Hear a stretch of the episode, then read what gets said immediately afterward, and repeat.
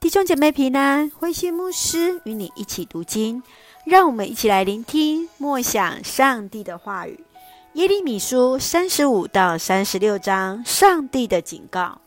耶利米书三十五章是论到利甲人的顺服和犹大的悖逆。利甲族遵行他们的先祖约拿达的命令，顺服上帝的话语，禁戒饮酒，避免和迦南异族有所沾染。而属于亚伯兰后裔的犹太人，却是来悖逆上帝，不愿悔改。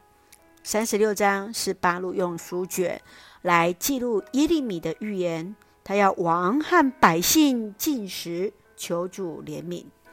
约雅敬王对此不仅没有悔改，反倒愤怒地将所有的书卷来焚烧，甚至想杀耶利米和巴路。让我们一起来看这段经文与默想。请我们来看三十五章十四节，利甲的儿子约拿达的子孙一直遵守约拿达的命令，到今天还没有人喝过酒。利甲人是游牧民族基尼人的后裔，他们禁戒喝酒，不盖房子，遵守起初和上帝所立的约。反观，上帝的选民，这群犹太人却是一再违背上帝的律法。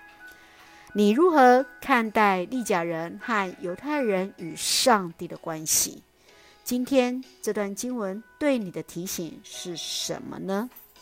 继续，让我们来看第三十六章二十四节。王和他的官员听见书卷里记录的话，一点儿都不害怕。也不撕裂衣服，表示伤心。耶利米因为被禁止上圣殿，就把要说的话、要告诉约雅敬的话语，让巴路写在书卷，在禁食的日子宣读给众人来听。敬畏上帝的人听见后，赶紧让王知道，王却是来藐视上帝的话，将书卷焚烧。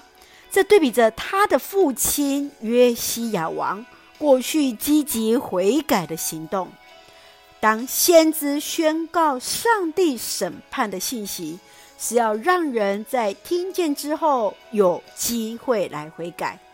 当上帝呼召你向那有权位者来传讲上帝审判的信息，你会如何做呢？能否像耶利米先知一样，如实的说出所当说的话呢？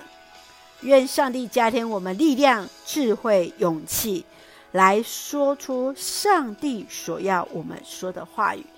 一起用三十六章第七节作为我们的金句。也许他们会向上帝祈求，离弃他们邪恶的道路，因为上主在愤怒、烈怒下严厉的警告过他们。求主来怜悯，让我们来听见上帝的话语。